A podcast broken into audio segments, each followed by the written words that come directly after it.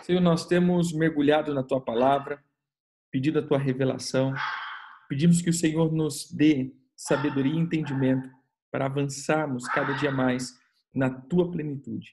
Que o Senhor nos faça vencer todas as coisas, que o Senhor nos faça entrar em Cristo, porque em Cristo somos mais do que vencedores. Pai, nos permita acessar essa dimensão de Cristo, permita-nos estar dentro dele para que todo governo e toda sentença que já foi declarada para aqueles que, que desobedeceram, os filhos da desobediência, não humanamente dizendo, agora dizendo, meu Pai, numa região celestial, seja então decretada e concretizada. Nós te agradecemos, sela os teus filhos, traga o entendimento da tua palavra, em nome de Jesus. Amém. Amém? Então vamos continuar aquilo que Estamos trabalhando nesses dias sobre a dimensão do, do tempo. Estamos falando que ontem, né, trouxemos essa questão do tempo Cronos e do tempo Kairos. Volto de novo a dizer, querido, essa é a minha concepção. Essa é uma concepção que eu tenho trilhado nesse, nessa linha de entendimento que o tempo de Deus é o tempo da eternidade. Nunca a gente vai ver que Deus está habitando em um outro tempo que não seja a eternidade. Deus não está governando um outro tempo que não seja eternidade. E todos esses outros governos foram dados aos homens. E como falamos ontem, o Cronos, ele é o destruidor da matéria e o Kairos é o aprisionador da alma. Essa é uma concepção minha. Porém, a eternidade é aonde a minha, o meu espírito habita. Há um texto de Joel, há um texto de Joel que eu acho bem interessante, quando ele fala dos gafanhotos e da restituição.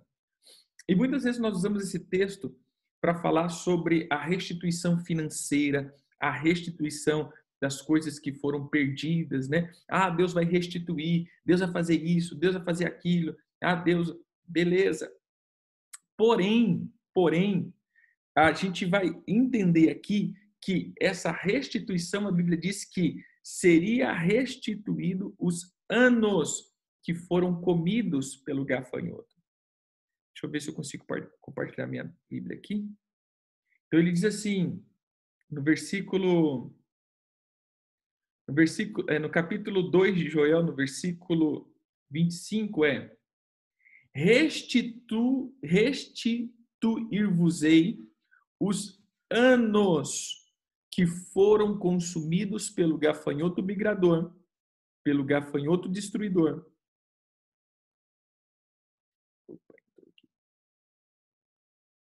Pelo pelo gafanhoto cortador. O meu grande exército que enviei contra vós. E aí ele diz: Comereis abundantemente, vos fartareis e louvareis o nome do Senhor vosso Deus, que se houver mar, maravilhosamente convosco, e o meu povo jamais será envergonhado, e sabereis que estou no meio de Israel, e que sou o Senhor, o vosso Deus, e não há outro, o meu povo jamais será envergonhado. Então, olhe que a restituição aqui, ele não é uma restituição, entre aspas, financeira, é a restituição do tempo. Porque Cronos, ele não permite que no tempo seja gerado. Lembra que falamos do processo do gerar? É o processo do tempo. É, eu planto e há um tempo, eu preciso ter esse ciclo sol, lua, sol, lua, sol, lua, seja dia e noite, dia e noite, para que haja o crescimento. É, uma, uma das expressões que a gente até fala, né? O tempo saberá. Então, assim, há uma sabedoria de informações no tempo. E aí voltamos para Salmo 19, diz que um dia ele anuncia e à noite revela conhecimento. Então, há ciclos de informações que vão ativando naquela semente que eu plantei. E a Bíblia diz, então, que os gafanhotos, eles vêm devorar o tempo. Ele vem devorar é, exatamente essa questão é, de, de produtividade. Então, quando as minhas sementes não estão em Cristo ou não estão santificadas, quando, vou colocar aqui, por exemplo, recursos financeiros, quando a minha semente não passou pelo processo de santificação, Cronos pode comer. Cronos tem acesso a isso. Cronos tem acesso para poder devorar. E aí entra o porquê do dízimo, ofertas, primícias. Esse é o santificador e o selo da minha semente, para que Cronos não pegue ela e faça dela uma, um, um, uma semente para ser devorada. O primeiro ser aqui é o é, que foram consumidos, o gafanhoto migrador. E é interessante que quando nós olhamos aqui, ele diz da insignificância, o desaparecimento súbito. É o gafanhoto que ele traz uma uma dimensão de insignificância e desaparecimento. Eu não sei se você já passou por isso, mas de repente você pega o teu salário, daqui a pouco você pegou no dia 5, no dia 6, já não tem mais nada, fala, meu Deus, onde foi parar o meu dinheiro? Onde foi parar o meu recurso? Onde foi parar isso daqui? Ou seja, sumiu. Onde foi? Não sei, sumiu. Essa é, pode ser uma frequência do migrador. Ele tira e coloca no lugar, ou seja, ele faz desaparecer aquilo que foi produzido.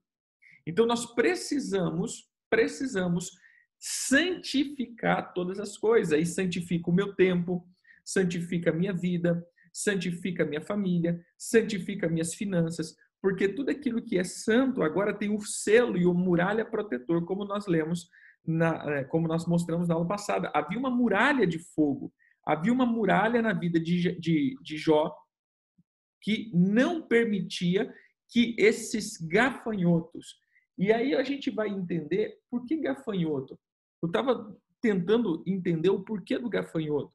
Mas quando você vai ver, esse tempo aí teve uma, uma como que eu posso dizer, uma, uma, uma nuvem de gafanhoto, né, que foi colocada aí, que veio que veio para esses tempos em alguns lugares. E aí você vai ver que esses gafanhotos, eles têm uma memória. Então, por exemplo, ah, eles vieram no Brasil e consumiram uma lavoura, eles gravam aquela localidade em uma memória. E essa memória, quando os filhos nascem, ou seja, as crias dos gafanhotos nascem, eles carregam essa memória da onde foi que eles encontraram comida, onde eles estiveram. E isso é interessante, ou seja, essa é a memória de Cronos. Essa é as coisas que é colocado dentro de memórias. Então, Cronos, ele vai agir sempre dentro das memórias, as memórias de pecado, as memórias de iniquidade, as memórias, ou seja, essas memórias estão sempre gravadas no Cronos. Por isso, meus dias não podem estar sendo é, colocado no Cronos, entre aspas, no registro de Cronos, porém nos livros de Deus, porque esses livros são livros guardados que não dão acesso. E aí a Bíblia diz, então, por exemplo, cada palavra minha vai ser prestado conta, tal. Então nós temos que entender que a minha vida tem que estar sempre selada no Senhor, ou eu tenho que estar sempre sendo santificado. Bem? Então essa é, é a questão do da aula de ontem, daquilo que nós ministramos ontem, sobre essa questão então de Cronos e Kairos. Hoje eu quero trazer sobre a questão governo, porque o homem ele é o que traz governo sobre todas as coisas.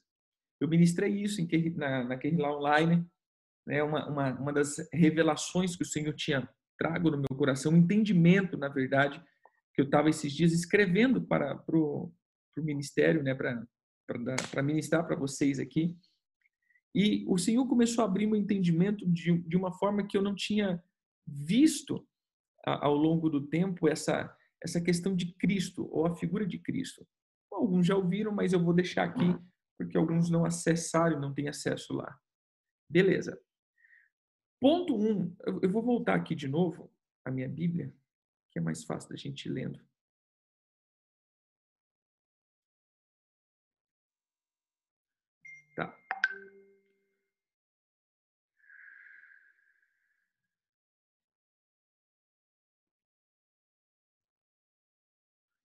Vamos entender aqui. Gênesis 1.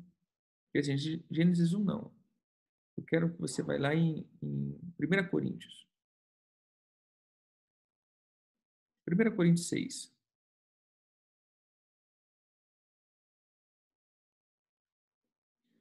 Na tradução João Ferreira de Almeida, ele coloca que Paulo está censurando o litígio entre os irmãos, ou seja, as brigas entre os irmãos. E ele coloca assim no versículo 1: Aventura-se alguns de vós, tendo questão contra outros, a submetê-lo a juízo perante os injustos e não perante os santos? Ou não sabeis que os santos hão de julgar o mundo? Ora, se o mundo deve ser julgado por vós, sois acaso indigno de julgar as coisas mínimas? Não sabeis que havemos de julgar os próprios anjos, quanto mais as coisas dessa vida? Então, peraí. O Senhor está, o apóstolo Paulo está nos falando duas coisas aqui. Nós, como seres humanos, julgaremos o mundo, e a palavra mundo aqui é cosmos, então, é uma palavra que está ligada não só à questão dessa terra, mas está ligado a uma questão também é, do universo, do cosmos em si, dos arranjos das estrelas, das hostes celestiais. E depois ele coloca: olha, vocês vão julgar até mesmo os próprios anjos. Então, o ser humano, ele foi criado para ter governo, Abra aí Gênesis 1, versículo 27.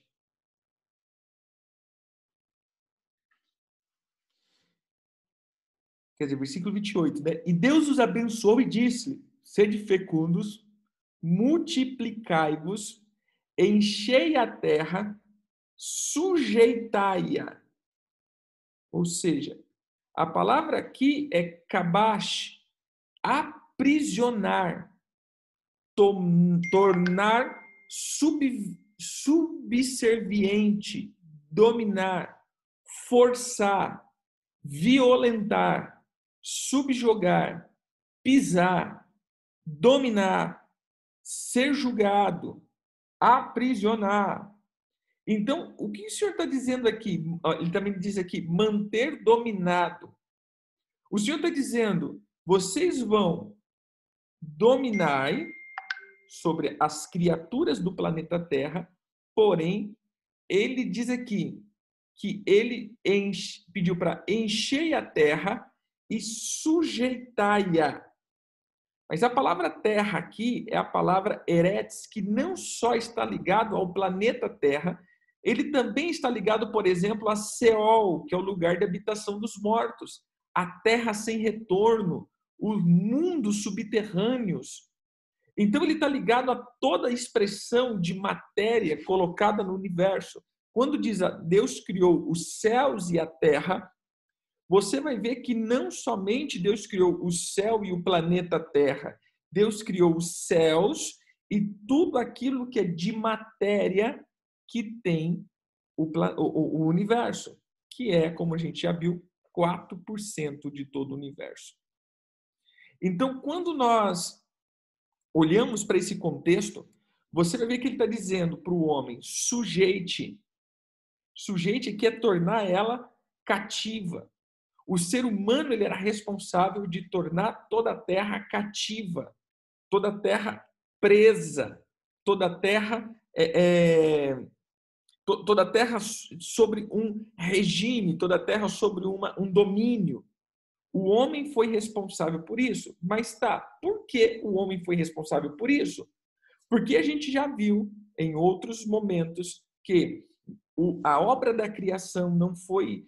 É, Deus não criou coisas, Deus criou seres, e tudo aquilo que existe no universo é vivo, é ser. E quando nós olhamos para o capítulo, o versículo 1 e o versículo 2 de Gênesis, há um tempo, uma espaçação de tempo que foi colocado entre o versículo 1 e o versículo 2. No princípio criou Deus os céus e a terra. Ponto. Passa-se um tempo e a terra se torna sem forma e vazia. Então há uma conjunção de, de estrutura de tempo aqui. A terra não foi criada sem forma e vazia.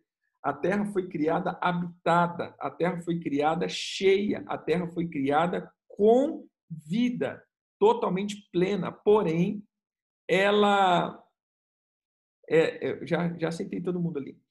É, ela ela entra, perdão, a Terra foi cheia, mas ela entra num processo que ela se torna sem forma e vazia.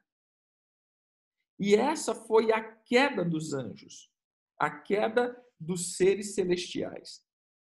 Então, olhando para esse, é, olhando para esse ponto, vendo por essa perspectiva, nós vamos ver que a questão terra, a questão é, é, é, domínio, a questão Satanás, a questão céus, ou seja, toda essa estrutura foi dada ao homem sujeitar, foi dada ao homem dominar.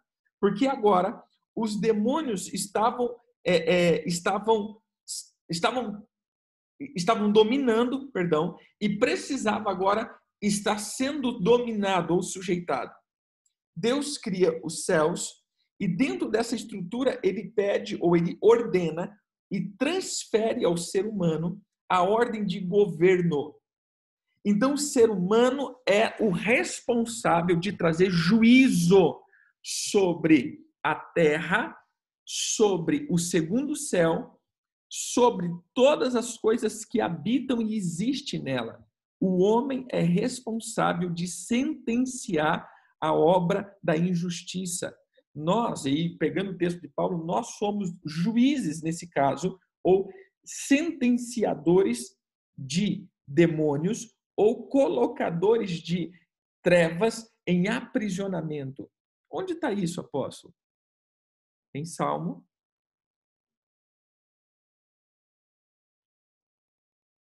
Cento e quarenta e nove, versículo 6 em diante, ele diz assim: Que os nossos lábios estejam os altos louvores de Deus e nas suas mãos espadas de dois gumes, para exercer vingança sobre as nações e castigo sobre os povos, para manter os seus reis em cadeias e os seus nobres em grilhões de ferro, para executar contra eles as sentenças escritas, o que será honra para todos os santos. Espera aí. O que nós temos que fazer? Executar uma sentença que já está escrita. Há uma sentença para ser escrita e o homem, ele tem que trazer essa sentença, ele tem que ordenar essa sentença, ele tem que governar sobre todas as coisas. Então, note a questão governo. Beleza? Tá. Há um outro texto que eu acho interessante, que ele diz o seguinte: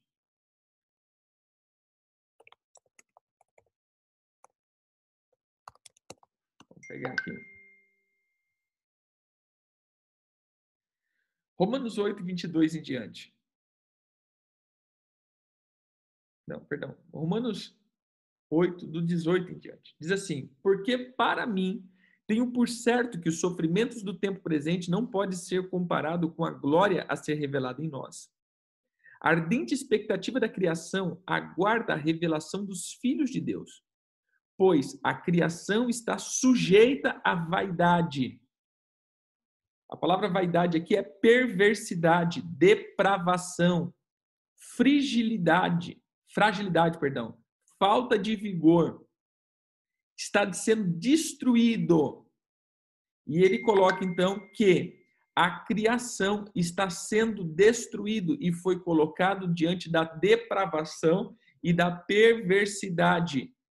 E aí ele continua, não voluntariamente, mas por causa daquele que a sujeitou, na esperança de que a própria criação será redimida é, do cativeiro da corrupção para a liberdade da glória dos filhos de Deus. Porque sabemos que toda a criação, a um só tempo, geme e suporta angústia até agora. E não somente ela, mas também nós que temos a primícia do Espírito. Igualmente, gememos em nosso íntimo, aguardando a adoção de filhos e a redenção do nosso corpo, porque a nossa esperança, porque na esperança somos salvos. Ora, esperança que se vê não é esperança, pois o que alguém vê, como esperar? Mas se esperamos o que não vemos, com paciência aguardamos. Então, dentro desse contexto, nós vamos ver que todo ser humano, ele está sendo ou ele foi colocado por Deus para poder sujeitar todas as coisas, dominar todas as coisas, colocar em prisões todas as coisas das trevas. Então, recapitulando, Deus faz céus e terra, o inimigo se rebela e ele entra para o segundo céu e para o primeiro céu, e Deus agora constitui o homem à imagem e semelhança dele para trazer juízo e ordem. Então, o ser humano ele não foi criado como um, desculpa a expressão, querido, como um bichinho de estimação de Deus ou um, um, um fantochezinho que foi colocado lá no jardim, pronto, bota lá o homem, não tem nada para fazer. Coloca agora todo o universo. Veja a expressão de todo o universo, tanto a grandeza de Deus. E como nós temos colocado aqueles que têm assistido às aulas do curso de, de libertação, nós ministramos a aula que todos os seres, como diz os exércitos celestiais, que são as estrelas, os astros, os planetas, são seres, não são pedras, são vida. Eles possuem, não é que tem gente morando lá, eles mesmos são seres. Como nós falamos, o sol governa, a lua governa. Então, são seres. Imagine essa dimensão de criação. E para que, que Deus criaria o homem? Só para ficar dentro do planeta Terra, lá, de boa, tranquilo, né? Ou seja, um bichinho de estimação de Deus, os fofinhos. Não, querido, nós fomos criados numa dimensão de colocar tudo isso em ordem, da parte de Deus. Esse governo estava sobre as mãos dos homens, ou do homem Adão. Adão era o sentenciador, Adão era aquele que traria juízo e, é, e, e julgaria todos esses exércitos celestiais. Adão foi criado para isso. Então nós fomos criados um pouco menor que Deus, porém nós estávamos sendo totalmente colocados dentro de governo. Por isso os anjos nos servem. Os anjos são seres que servem a criação, ou que servem os homens, perdão. E nós, para executar as nossas missões em Deus. Não é para ficar fazendo o que a gente quer, é para nos auxiliar nas nossas missões em Deus. Tudo bem? Voltando aqui então. Nós vamos olhar para dentro desse foco e entender que se estamos fora do governo ou se não estamos governando, nós estamos fora da nossa missão. Então, qual que é a tua missão? Governo. A tua missão é governar, a tua missão é colocar ordem. Onde chega um ser humano, outrora, os demônios sabiam que eles seriam sentenciados. E aí você vai ver que os próprios demônios falavam isso de Jesus. Quando Jesus chegava, ele estava agora como homem. Quando ele chegava, os demônios falavam o quê? O que você veio fazer? Nos atormentar antes do tempo? Quando eu escutava essa palavra, eu não tinha entendimento, mas agora veio o entendimento. Porque, irmão, o homem são os que colocam os demônios em cadeias. O homem é aquele que subjuga todos os demônios. O homem, ele tem essa autoridade, perdão, ele tinha essa autoridade dentro dele. Quando nós olhamos para Apocalipse, capítulo 5, que o céu chorava porque não havia ninguém digno de abrir o livro, veja bem, não tinha ninguém digno de abrir o livro e desatar os seus selos, e eu ficava pensando um pouco sobre isso, mas por que, que não tem ninguém digno? Gente, a gente está falando do céu, a gente não está falando da terra, a gente não está falando, tá falando do céu. Não havia ninguém digno de abrir, de pegar o livro, de olhar para o livro e abrir os seus selos. E aí, ontem, né? Ontem a gente tem meditado essa palavra já, já acho que é a quarta vez que eu estou falando isso, essa palavra. E pensando um pouco nisso, eu comecei a ver que existe três sentenças o livro selado, que são selos, as trombetas e a taça. Então, quando nós olhamos, nós vamos ver que o livro é um livro de sentença. A trombeta são os anúncios de sentença. E as taças são anúncios de sentença. Todos eles são sentenças. Todos.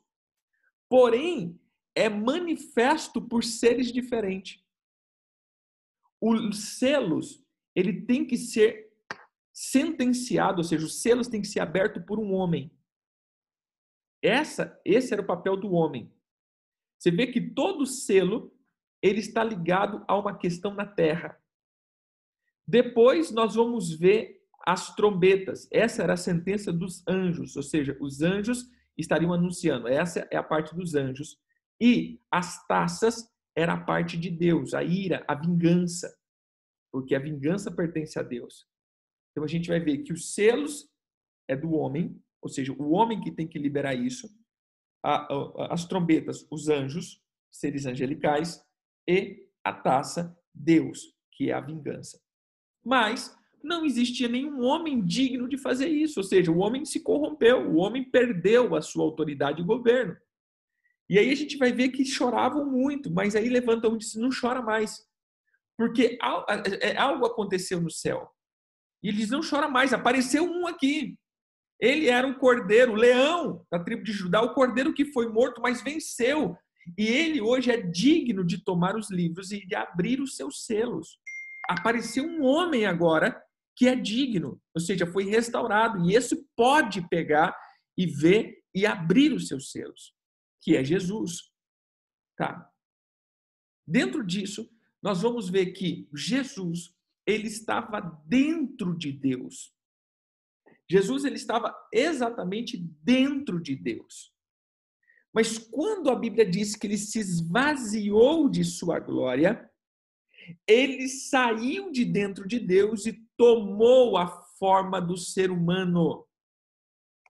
Quando ele se esvazia, ele vem a imagem do ser humano. E essa imagem agora, ele passa a andar segundo a estrutura do primeiro Adão, ou seja, o primeiro Adão era alma vivente, agora nós temos um segundo Adão que é espírito vivificante. Já não é mais alma vivente, é um espírito, espírito que dá vida. Amém. Então, desse jeito, nós vamos ver que quando quando Jesus vem como homem, ele estava totalmente propício a errar como o ser humano errou, ou seja, ele tinha possibilidades de erro. Não pense, querido, que Jesus veio como um ser que não poderia errar. Não, ele poderia ter falhado na missão dele, por isso ele foi tentado. Por isso foi tentado entregar a ele outro reino. Olha aqui. Vamos lá, abra tua Bíblia em Lucas. Lucas 4.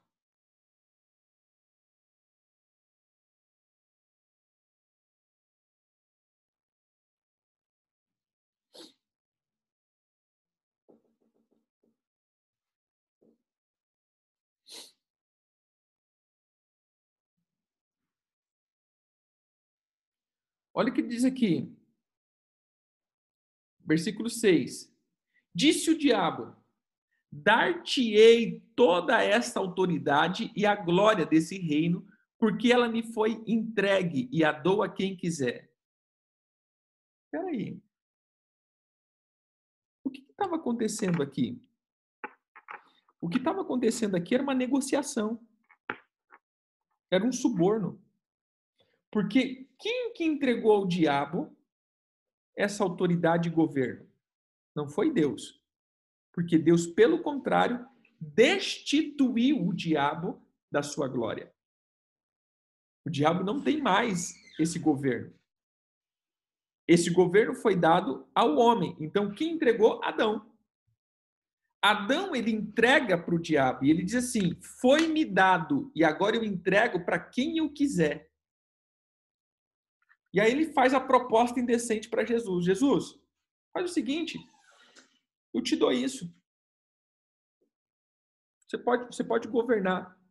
Mas peraí, isso era de Adão, não era do diabo. E se o Senhor Jesus aceitasse a proposta de ter o governo sobre todas as coisas, ele estava agora sujeito, ou seja, era o suborno. Ele está sujeito.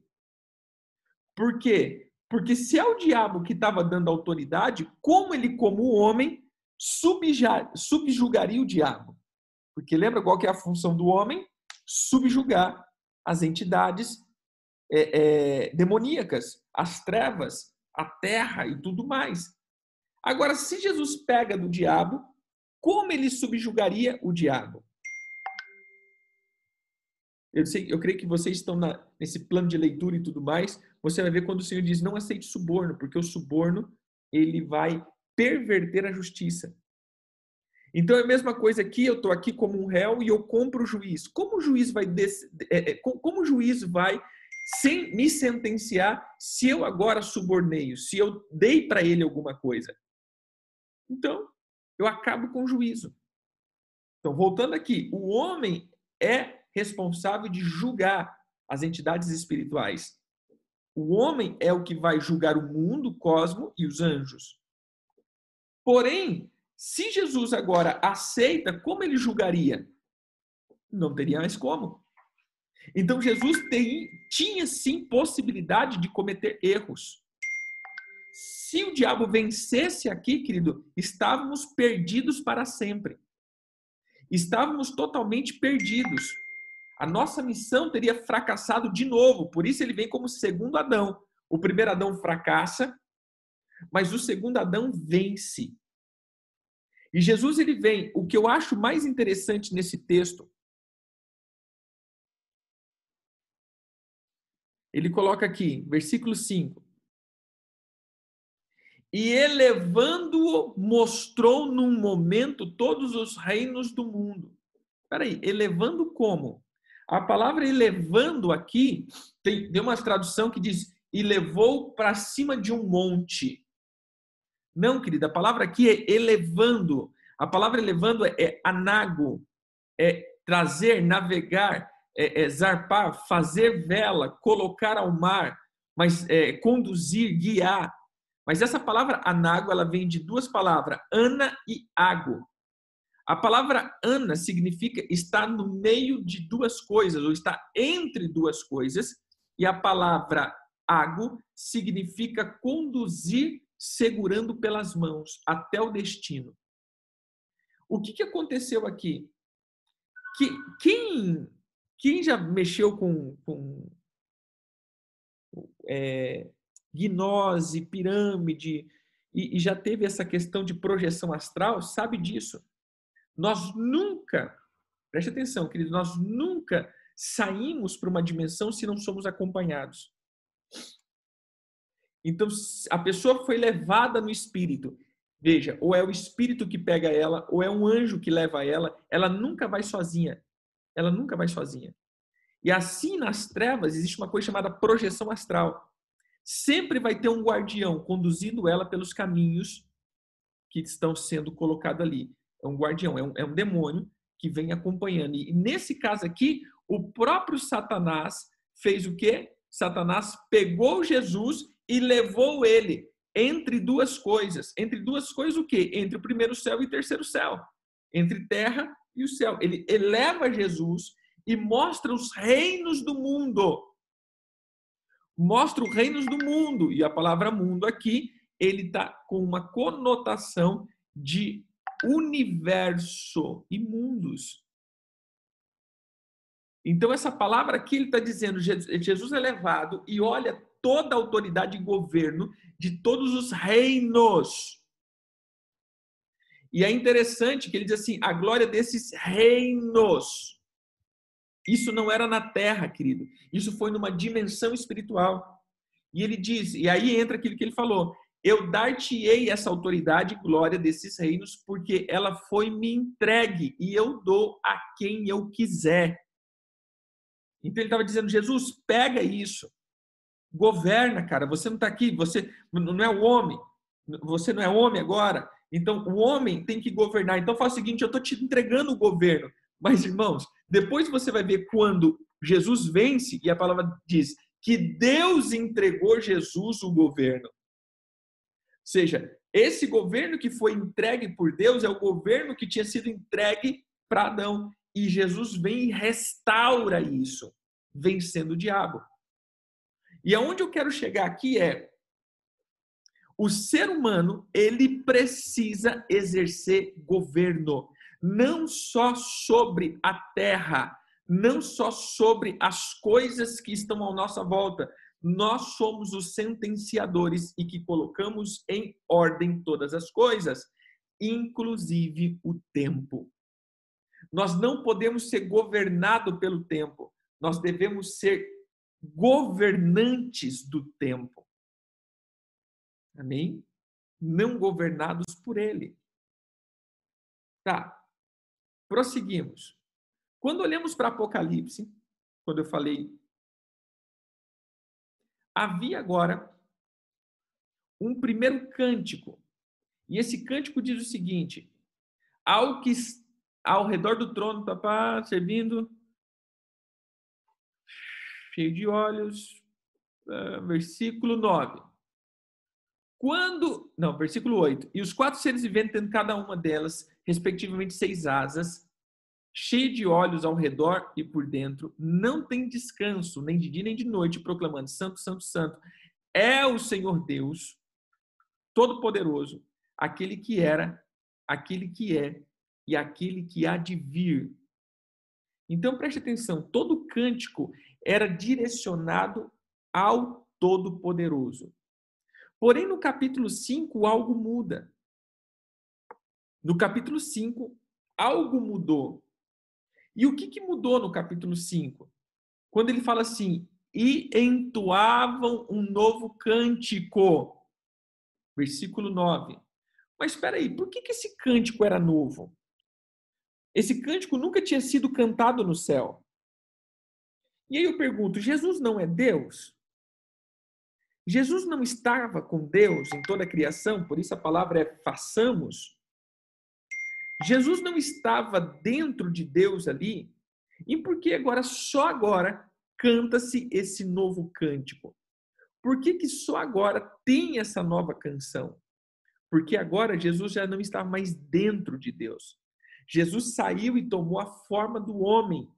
E como homem, ele veio à terra, ele continua sendo Deus, mas agora ele é o Deus homem, o Deus carne, que habita, que habitou entre nós, e ele tomou a proporção humana, mas quando ele volta, ele não volta mais para dentro de Deus, ele volta para estar ao lado de Deus.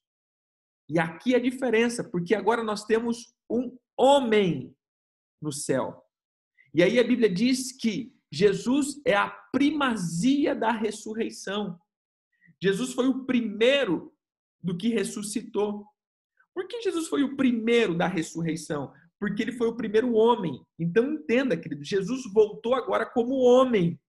E ele está assentado, e por isso agora o céu cantou um novo cântico. E o novo cântico é digno, é de tomar o livro e de abrir os selos, porque foste morto e com teu sangue compraste a Deus os que procedem de toda tribo, língua, povos e nações, e para o nosso Deus os constituiu como reino e sacerdote, e reinarão sobre a terra.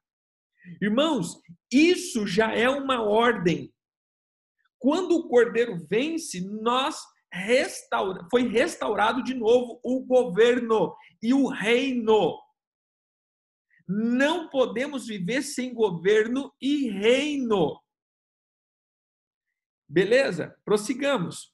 E ele diz: Vi, vi e ouvi uma voz de muitos anjos ao redor o, que dizia: É digno.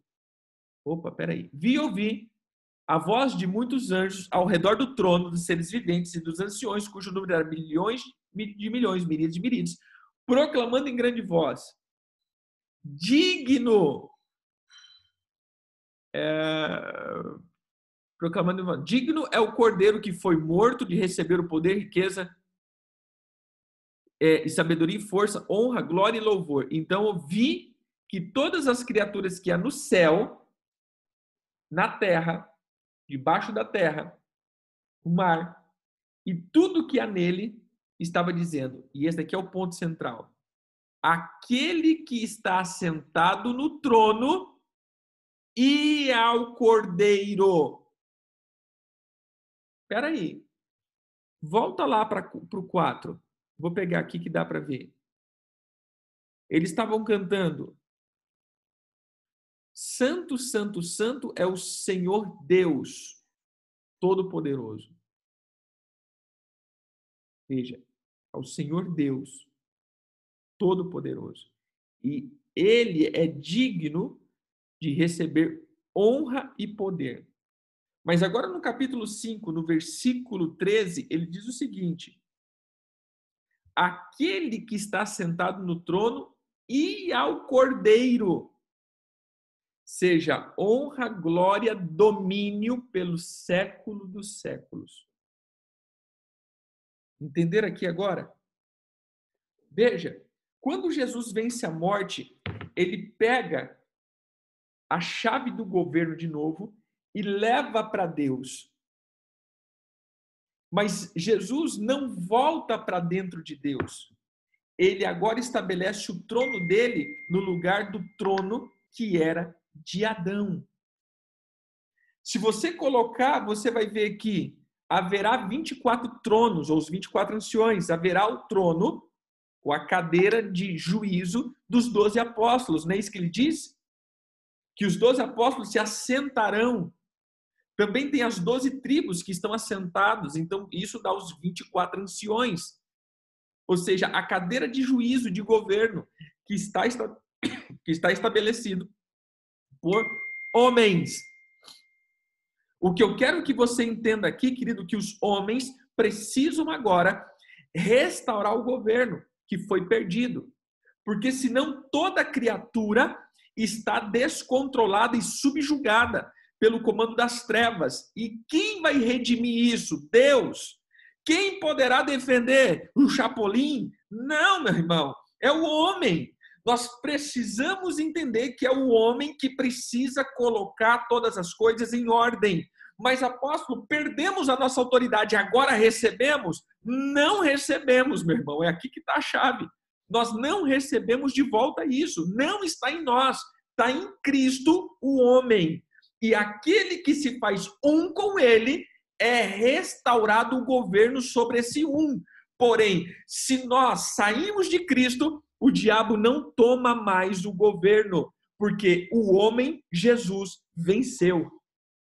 E isso fica muito claro quando olhamos, por exemplo, em Lucas. Vai para Lucas aí. Lucas 22.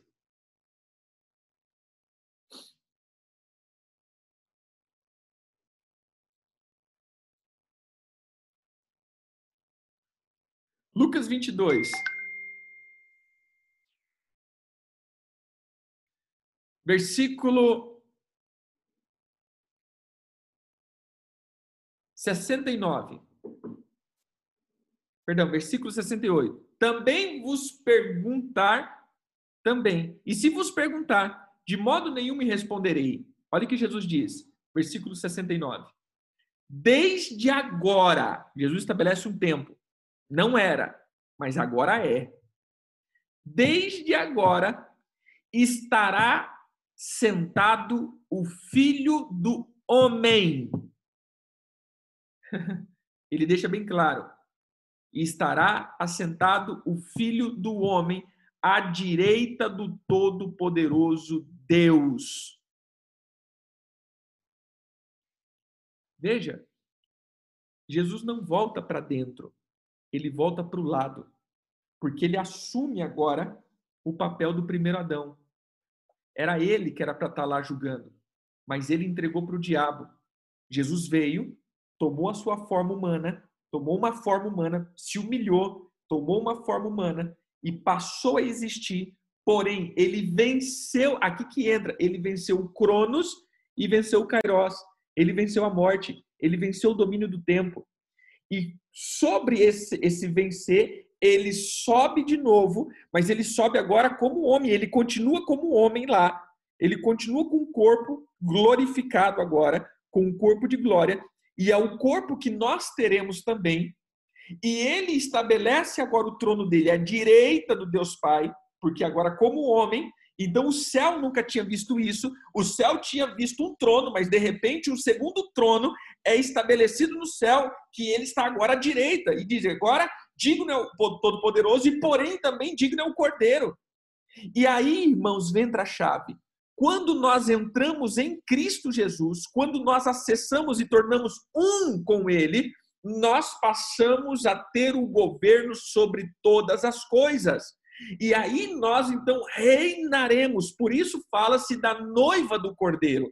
A noiva é aquele que casa com o noivo e o cordeiro é o rei, então torna-se então novamente ao governo sobre o homem. E aí eu passo a sujeitar todas as coisas.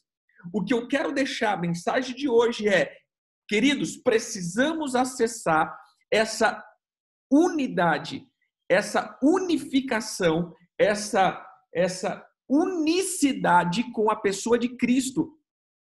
Se você está com uma unicidade, uma unidade não é só estar junto, é estar dentro, é ser um. Por isso ele diz que vocês sejam um comigo, como eu sou um com o Pai.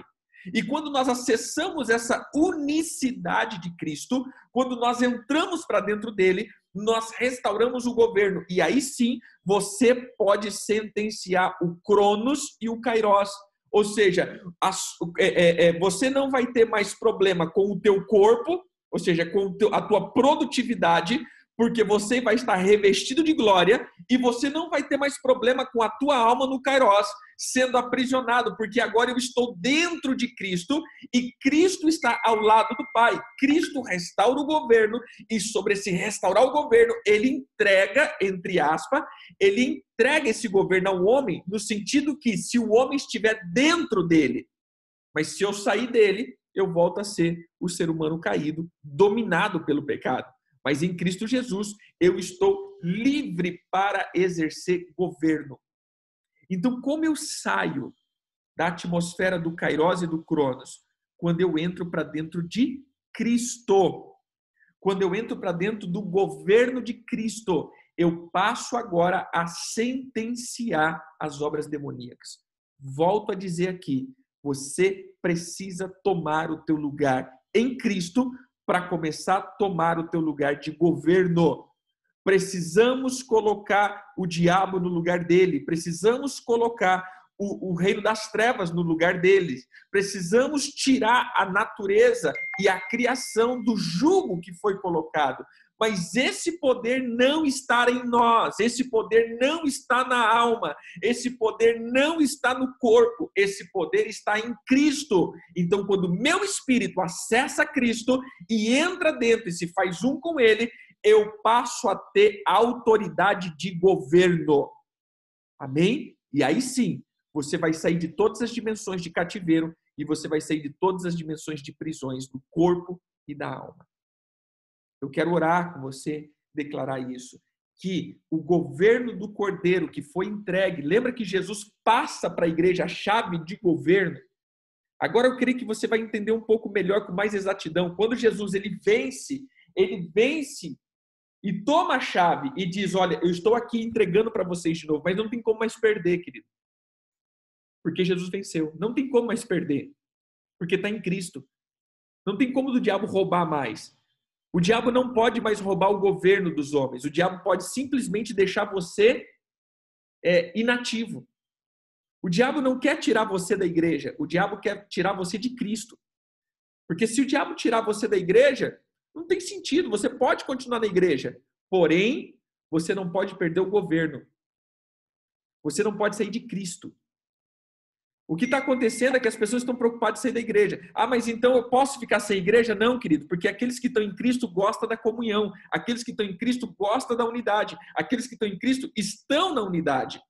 Entenda isso.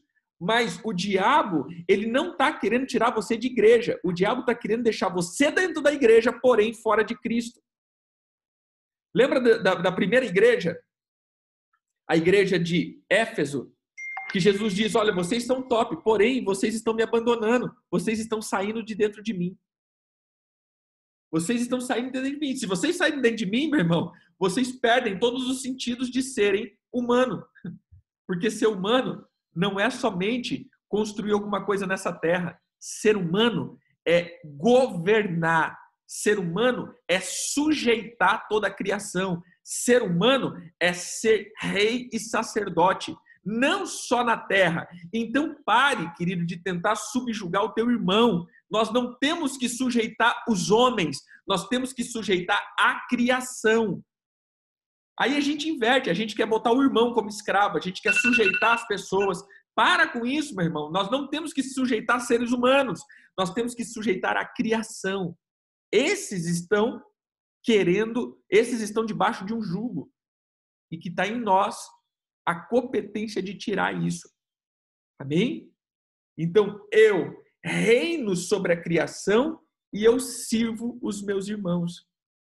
E lembra que Jesus entregou agora uma chave e diz: essa chave abre os céus e fecha os céus. Olha a autoridade, querido. Essa chave faz com que todas as coisas aconteçam. Esse governo faz com que todas as coisas sejam pleno. Vocês têm autoridade sobre céus e terra. Então, use isso, entre dentro de mim e use isso de uma forma potente. Mas aí a gente tem brigado, a gente tem estado, né? Eu volto para o primeiro texto. A gente tem estado em disputa, disputa com o irmão, porque a gente quer saber quem é mais bonito, quem é mais cheiroso, quem é maior, quem é, quem é melhor, quem, quem é mais isso. Não, querido. Nós temos que entrar em Cristo e tomar o nosso lugar de governo. E quando entrarmos em Cristo, tomar o nosso lugar de governo, nós vamos sujeitar principalmente os dois seres chamados Cronos e Kairos. Nós não viveremos aprisionados e nem infrutífero. Amém? Quero orar com você. Pai, eu oro para, os, que, para que os teus filhos entrem em Cristo Jesus todos os dias e que eles não saiam da fortaleza que é o Senhor. Que eles possam acessar essa dimensão e essa dimensão de governo está sobre eles. Eu declaro, meu Deus, que eles governarão sobre as criaturas e a criação. Eles serão, meu Deus, agentes do Senhor de colocar tudo em ordem. Os teus filhos estarão em ti, dentro de ti, e assentados juntamente com Cristo, com o Cordeiro, que agora é o homem que venceu e restaurou o governo e a autoridade assumimos a nosso papel de autoridade e eu declaro sobre a vida dos meus irmãos, em nome de Jesus, que eles passarão a ter governo e autoridade, eles passarão a manter, meu Pai, em nome de Jesus, o governo de todas as coisas vinda por ti, porque não está mais em nós, mas está em ti. E por isso eu declaro: entre dentro do cordeiro e reine para colocar as coisas nos seus devidos lugares e sentenciar com a sentença escrita antes mesmo de todas as coisas serem feitas. Eu abençoo os teus filhos para eles serem livres e frutíferos, para que eles sejam livres e geradores, em nome de Jesus. Amém, amém, amém. Deus abençoe, um forte abraço, fique com Deus.